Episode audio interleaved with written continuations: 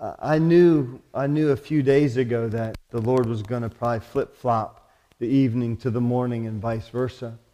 And, uh, you know, this is a little bit different message. There, there isn't kind of really like, you know,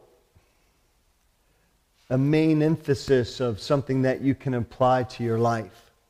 But in, in Ephesians chapter 4, Paul starts talking about gifts. Let, let's read the text. It's verse 7 and says, But unto every one of us is given grace according to the measure of the gift of Christ. Now, that word grace isn't, isn't specifically the grace that is the love and favor of God. In the Greek, it, it's the similar word, same word. But what this, in context, word grace means is basically that which has been given, like the gifts that we receive to be used within the church. So Paul's talking about gifts, and he will go on and explain that further later in the chapter when it talks about the gifted people that he gives the church in order to enable the church to do the work of God. But, but that word grace is talking about gifts. Is the sound box okay? Are we cutting in and out? All right? So again, verse 7 But unto every one of us is given grace according to the measure of the gift of Christ.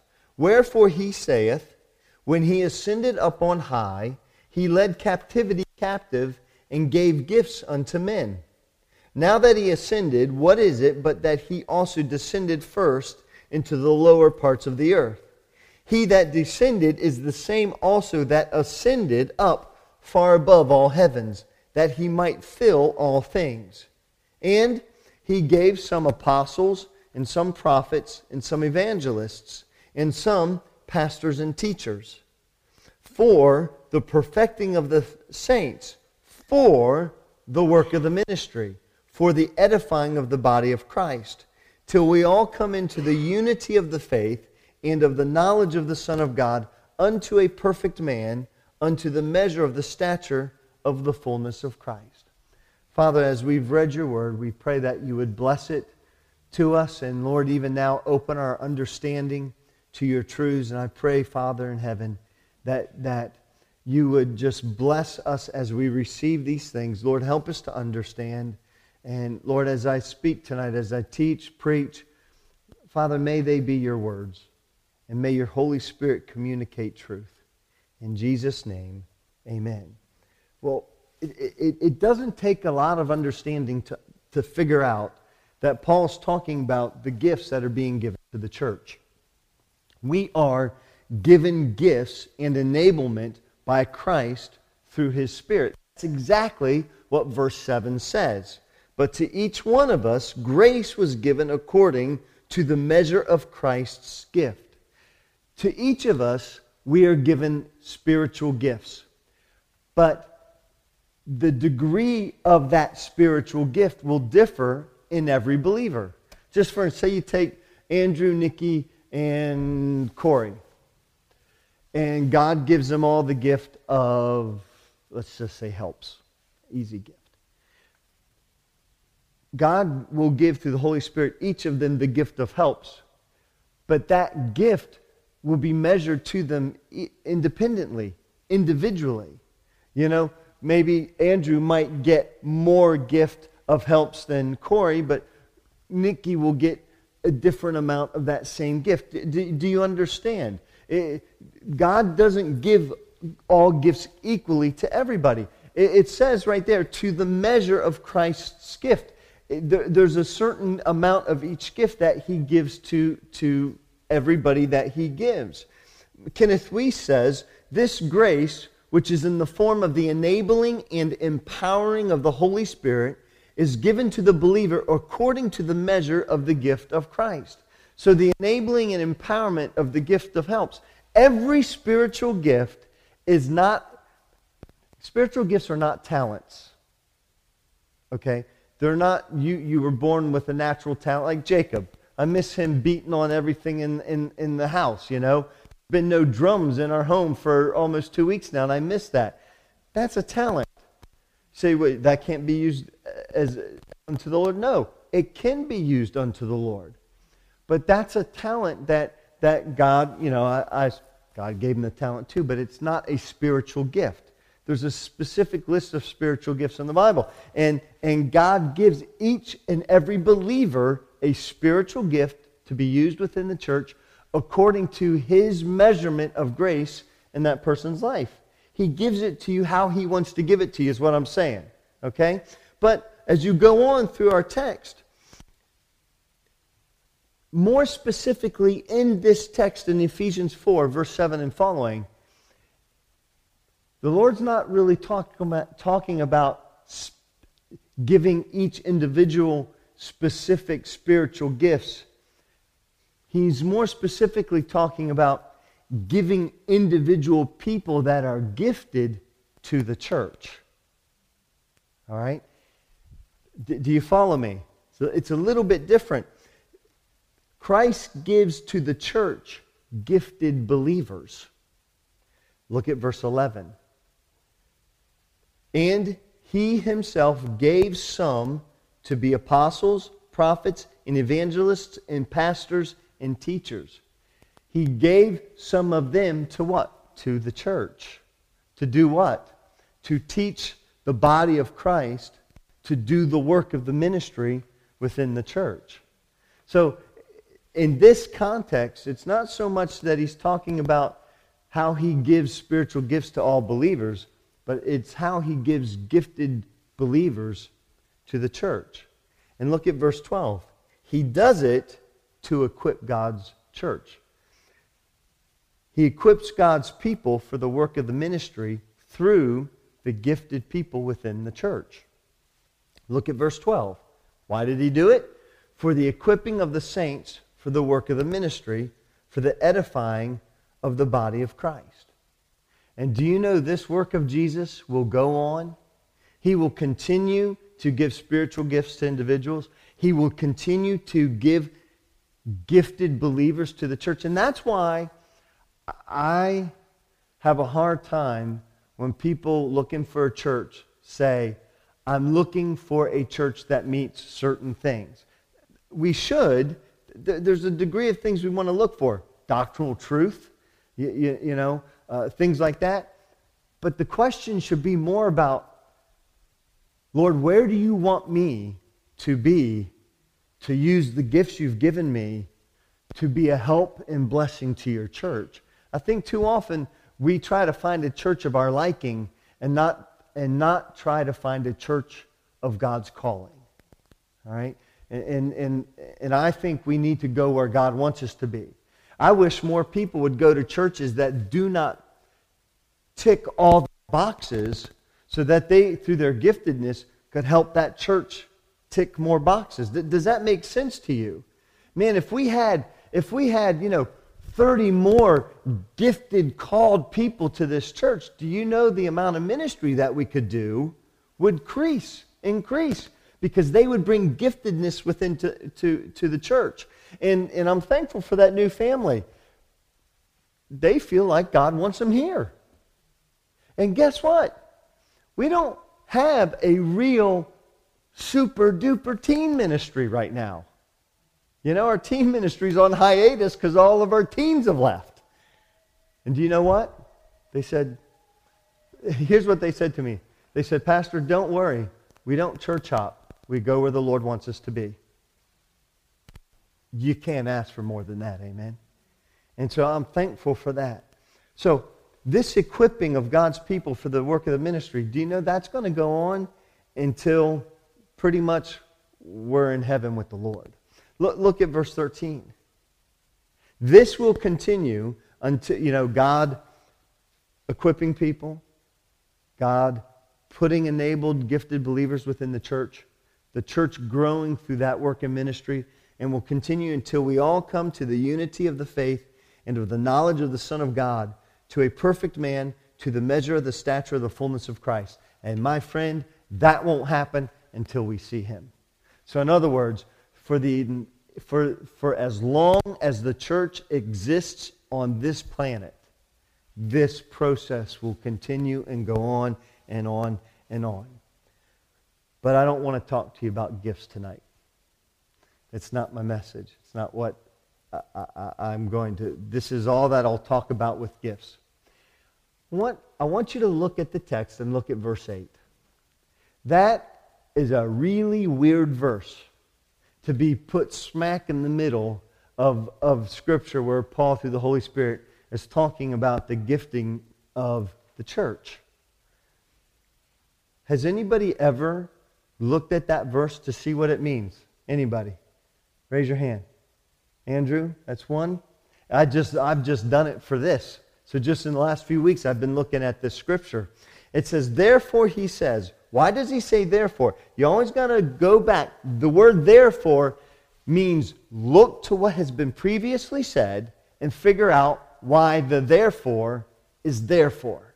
All right? So it says in verse 8, wherefore or therefore, he says, when he ascended up on high, he led captivity captive and he gave gifts to men. What was the therefore? The therefore was therefore because of verse 7. Unto every one of us is given grace according to the measure of the gift of Christ. So, because of that, he ascended up on high and led captivity captive, and he gave gifts unto men. Have you ever understood the connection between the ascension of Jesus Christ and what he does for the church? Have you ever thought about that? That verse 8 is a quote, sort of, from the Old Testament, from, the, from, from Psalms. Therefore, he says, when he ascended up on high, he led captivity captive, and he gave gifts unto men. I'll just make this statement until Christ ascended up on high, until he went and sit, to sit on the throne of heaven, the church could not be gifted. He could not, would not give gifts unto the church until that happened. Because look at it, says, when he ascended, he gave gifts unto men. Why was Paul quoting Psalm 68? Because this is Psalm 68, verse 18. This is a victory song by King David that Paul is applying to Jesus Christ. This picture of taking captivity captive and giving gifts unto men, that, that is a picture of a conquering um, general. It, when, when generals would go into these countries and nations and, and they would ha- gain victory over the people, they would t- have a procession of all the soldiers, all the victorious war parties, whatever, and then in the back end of it, they would, they would put in all the uh, enemy soldiers or slaves that had survived the onslaught, and they would parade them through, and all the plunder that was taken from the general's victory would be given to his soldiers and given unto his men, and, and he would spread that wealth out and pay them like that. And this is the verse in which Paul's using by the Holy Spirit to tell us how Christ is giving us gifts. Basically, let's read Psalm 68, verse 18, to give you an idea. Thou hast ascended on high, thou hast led captivity captive, thou hast received gifts for men, yea, for the rebellious also, that the Lord God might dwell among them. Now, you might see right off the bat that what Paul quoted in Ephesians is not an exact quote of Psalm 68. Here's what he did, and I'll read you the theological commentary about it. Rather than quoting the Hebrew directly, Paul followed the Jewish interpretation of the day, which comes from what they call the Targum, which Andrew would know quite well, right, Andrew? You know what the Targum is which paraphrase this verse as follows You did ascend to the firmament, you led captivity captive, you taught the words of the law, you gave gifts to the sons of men. And it was this exegesis of Psalm 68 that Paul followed. It explained that the conqueror distributed the gifts to his loyal subjects. But in order to distribute the gifts, in order to give the gifts to his subjects, he had to ascend up on high in victory. The apostle applied that idea, ideal to Christ's victory over the forces of evil in his granting spiritual gifts to those on his side, us who are the believers in Christ. By this analogy, Paul emphasized the greatness of believers' spiritual victory in Christ. When Christ died on the cross, buried that third day, and rose again, or buried, and then rose again the third day, we get all hyped up and excited about Easter, don't we? And we emphasize the resurrection. But, you know, I was looking at the scripture and I realized something. We don't emphasize that ascension hardly at all, do we? We hardly talk about it. We hardly even understand it. Here's what we get out of the ascension He's going up there, He's preparing me a house, He's preparing me a mansion. That's what He's doing up there. Oh, you know, He intermediates between me and the Father.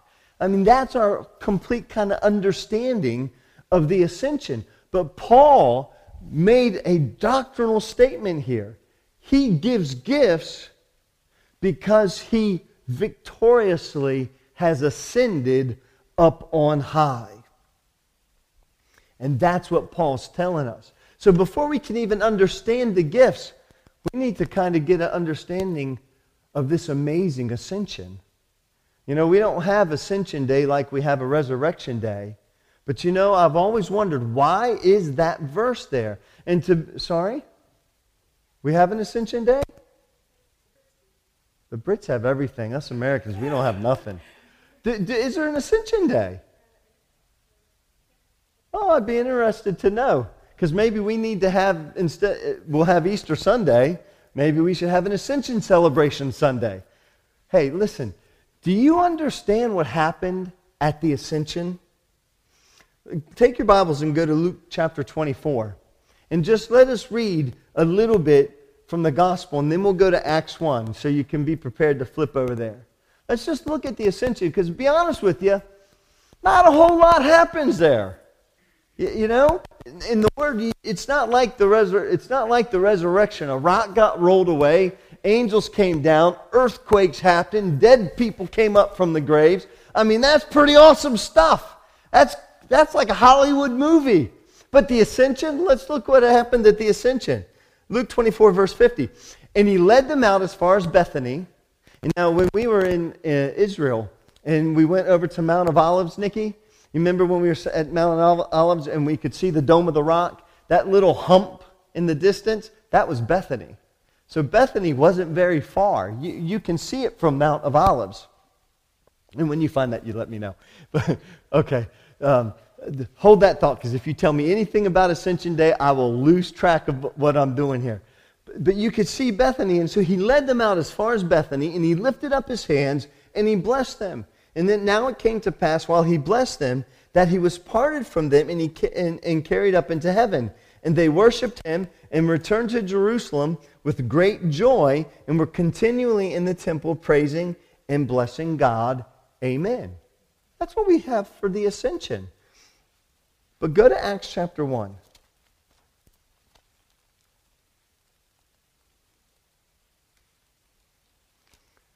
Who wrote the book of Acts? Luke. Who wrote the book of Luke? Luke. I know, technical questions tonight. Now I'm thinking, look what he wrote in Acts. Um, we'll just begin in verse 1 and we'll read down to verse 11. The former treatise have I made, O Theophilus, of all that Jesus began both to do and to teach, until the day in which he was taken up, talking about his ascension.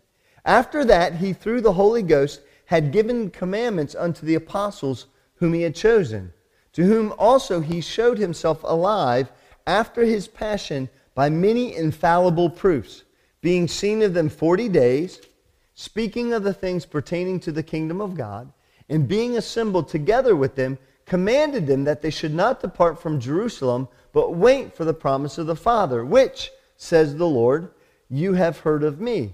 For John truly baptized with water, but you shall be baptized with the Holy Ghost not many days hence. When they therefore were come together, they asked of him, saying, Lord, will you at this time restore again the kingdom to Israel? And he said to them, It is not for you to know the times or the seasons which the Father has put in his own power, but you shall receive power after the Holy Ghost has come upon you, and you shall be witnesses unto me in both Jerusalem and Judea and Samaria and unto the uttermost part of the earth. And when he had spoken these things, while they beheld, he was taken up. And a cloud received him out of their sight. And while they looked steadfastly toward heaven as he went up, behold, two men stood by them in white apparel, which also said, You men of Galilee, why do you stand gazing up into heaven? This same Jesus, which is taken up from you into heaven, shall so come in like manner as you have seen him go into heaven. One preacher describes the ascension in this way. After Jesus, having conquered sin, death, and hell, the Lord of glory triumphantly entered heaven, attended by throngs of adoring angels, to sit on the throne and to wield the scepter of an eternal dominion. What does the ascension speak to us about today? You know, we, we, we see these verses in Scripture and we understand the resurrection and we celebrate the resurrection. But what about the ascension?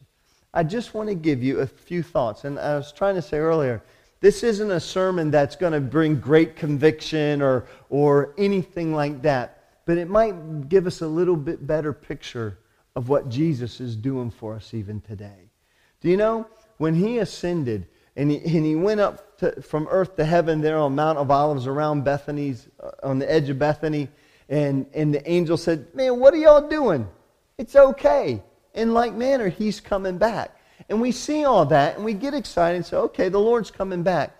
But this work of the ascension what does it tell us? Number one, it tells us that this work was an act of God's power. Just as much as the, the, the, the, the resurrection from the grave was an act of God's power, the ascension was an act of God's power. Go to Ephesians chapter 1, verse 19.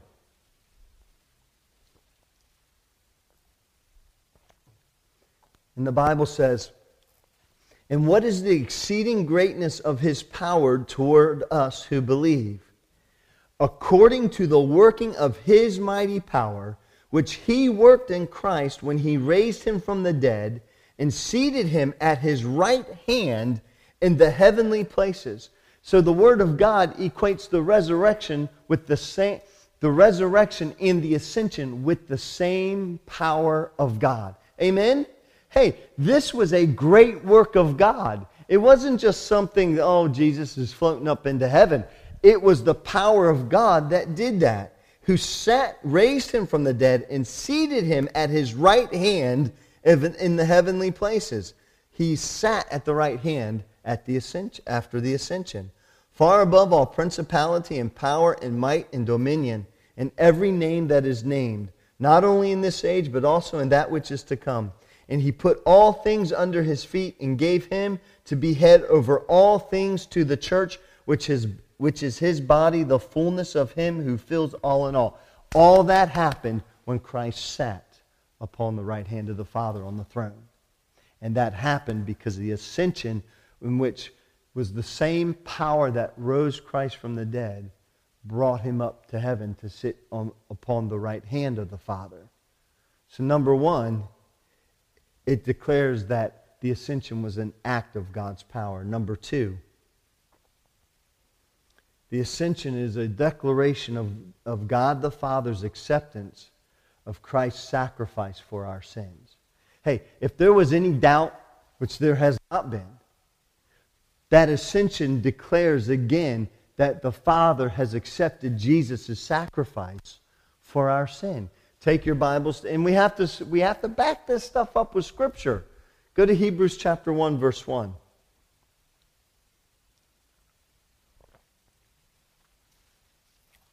Hebrews 1 1.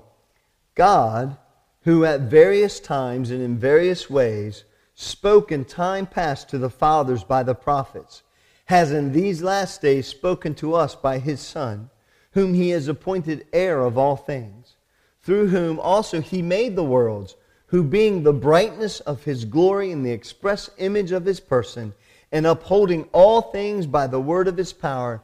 Now listen to this. When he had by himself purged our sins, Christ, by input, sat down at the right hand of the majesty on high. You know, when Jesus ascended up into heaven and he sat down at the right hand of the Father, it was God declaring the acceptance of Christ's, of Christ's sacrifice for our sins. People don't understand something. We're not followers of Jesus simply because we're blinded by some kind of an emotional thing. In this book shows us clearly what God and what the Son has done for us and how we can understand and believe the work that, that has happened for us.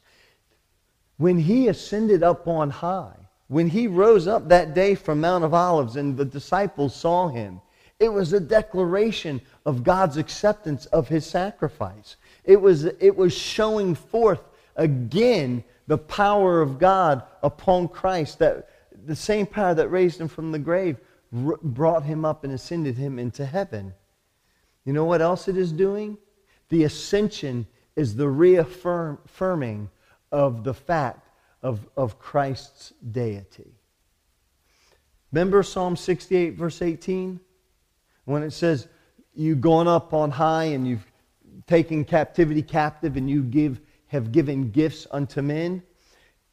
It is, it is in Psalm 68, verse 18, it is God who has gone up. It is God who they are referring to who has ascended on high.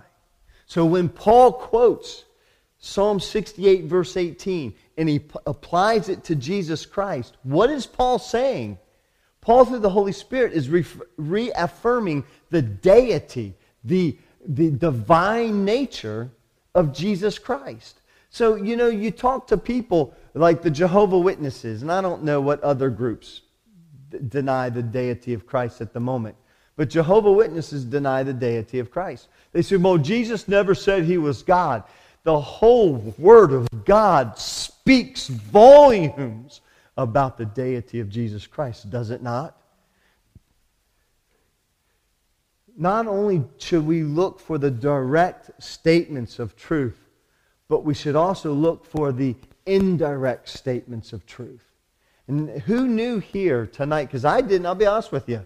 Until I began to study it, I didn't see the connection or understand how the ascension showed forth the deity of Christ. Did anybody know that before tonight? None of us?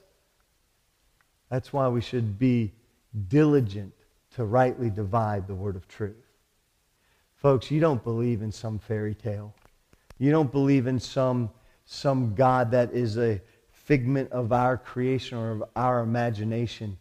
You believe in the very Son of God who paid for your sins, who the Father had come to this world to be the payment for our sins, and who received him back into glory. And when he sat down at that right hand from the ascension, declared that he is God.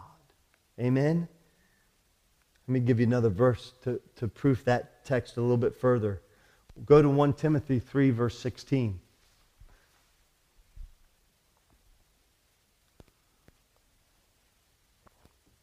1 Timothy 3:16 and without controversy great is the mystery of godliness. I get so excited when I read this verse. Listen to this. God was manifested in the flesh. God was justified in the spirit. God was seen by angels. God was preached among the Gentiles. And God was believed on in the world, and God was received up into glory. Amen? Now, I added the word God, but you could do that in the way in which the, the text was written, so I'll take it out. And without controversy, great is the mystery of godliness. God was manifested in the flesh, justified in the spirit, seen by angels, preached among the Gentiles, believed on the world, believed on in the world, and received up in glory. Who was received up in glory? Jesus Christ. Amen, folks. Listen, don't you get excited about that? I do. because it's more than just it's more than just some fairy tale. He is the very God. And that ascension declares his deity. Well, you know what else the ascension does? It shows us that his work is not yet finished. One couple of things he's doing. Number one, he is preparing us a place. Amen? He is at home in his glory right now. And exactly, listen, there's a big debate about what it is exactly he's preparing. Because, you know, the, the Bible in our King, my King James says he's preparing a mansion for us. Well, in America, I have a different idea of what a mansion is than probably someone that lives in Papua New Guinea or a thousand years ago lives somewhere. Our ideas of mansions are different, aren't they? To us, a mansion has got 47 rooms, three car garages, 18 different widescreen TVs in every single room. I mean, this is the picture of a mansion. And maybe y'all's a little bit different. You know, mine probably has a Harley in the garage as well. You, you know, but here's the thing I don't know what the picture of this place is going to be that, that, that he is preparing for us, but I know this much that he is preparing a home for me. That's what he's doing in heaven. In order for him to prepare a home for me, do you know what he has to do? He has to think about me. And Roy has to think about you. And, and David, he's thinking about you. Corey and Nate, do you get this uh, understanding? He ascended not to just sit with the kingly scepter in, in heaven and, and just sit there and do nothing. He ascended and his work continues. And if he had not ascended, you know what? He told his disciples, Look, if I don't go, if I don't leave you, then the Comforter will not come. So in that ascension, it even it, it, it, it, it furthers the work of Christ in our lives. Because he left, Holy Spirit was able to come down to us. Because he left in that ascension, his work continues. And even today, he work, his work continues. And for every believer that gets saved, he continues to work for them, preparing them a place. And in John 14, 2, it says, In my Father's house are many mansions. And you figure out what that word is, you tell me later. Because you know, that word just, it means a room, it means a place. A mansion to 1611 King James English translators, probably a little bit different. But the point is this He's preparing us a home. Amen. And now that He's returned to glory, He is building a church on earth and a home for that church in heaven. Think about that thought. He died for the church, and the church for which He died, He's left us alone. I was reading a Spurgeon sermon. Spurgeon said, You know, I think of the ascension. I wonder, why did you go? Wouldn't it have been better for you to just stay here with us as believers? And we could look at you and we could worship you. But if the Lord hadn't gone, so many of these things would have been left undone. A further proof of his deity, a further show of God's power uh, uh, uh, in working in Christ. The, the fact that he went to send the Holy Spirit down to us. The fact that he is now in heaven preparing a home, not just for you and me, but for his glorious church. And guess what? One day, there will be no more fighting within the church. There'll be no more bitterness in the church. The church will be perfect.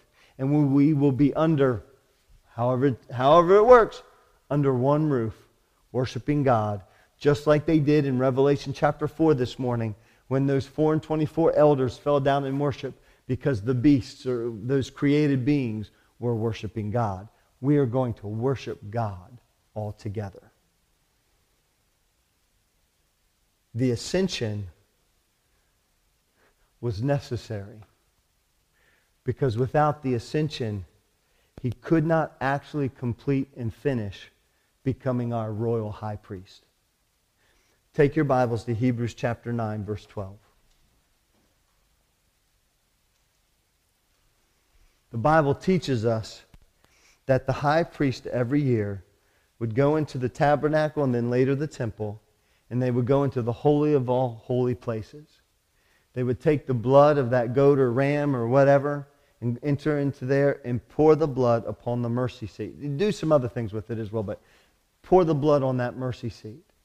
Jesus Christ, our high priest, entered the temple in, in the heavenly heavens, and he poured the, his blood upon that mercy seat in the temple of heaven.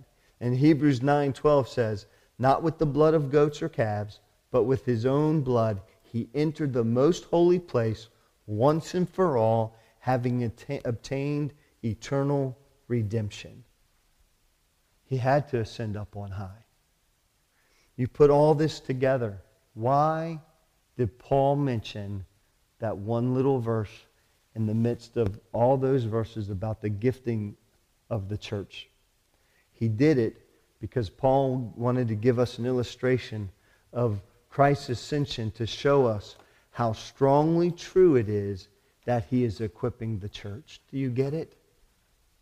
He said, because he ascended on high, he will give gifts to men. God has got the church in his hand.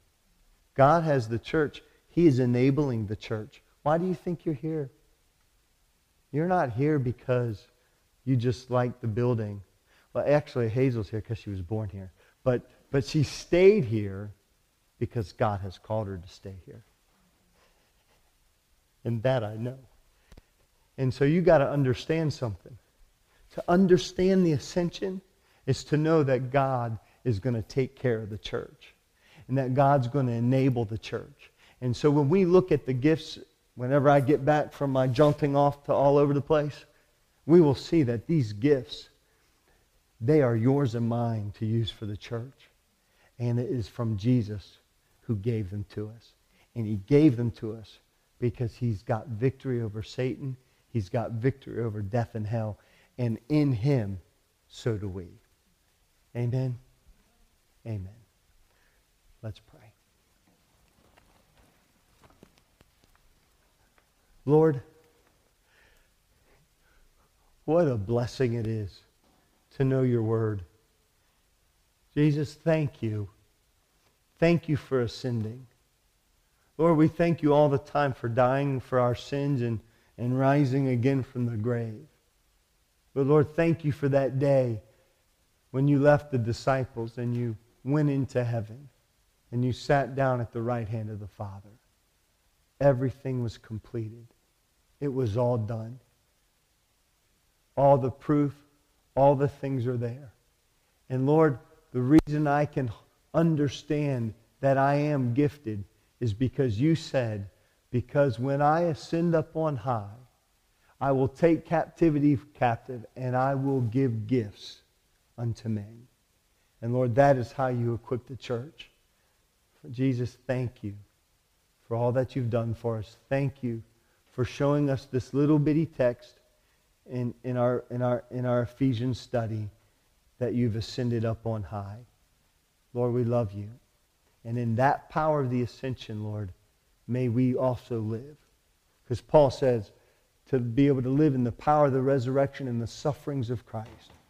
But Lord, help us also to live in the power of your ascension. In Jesus' name, amen.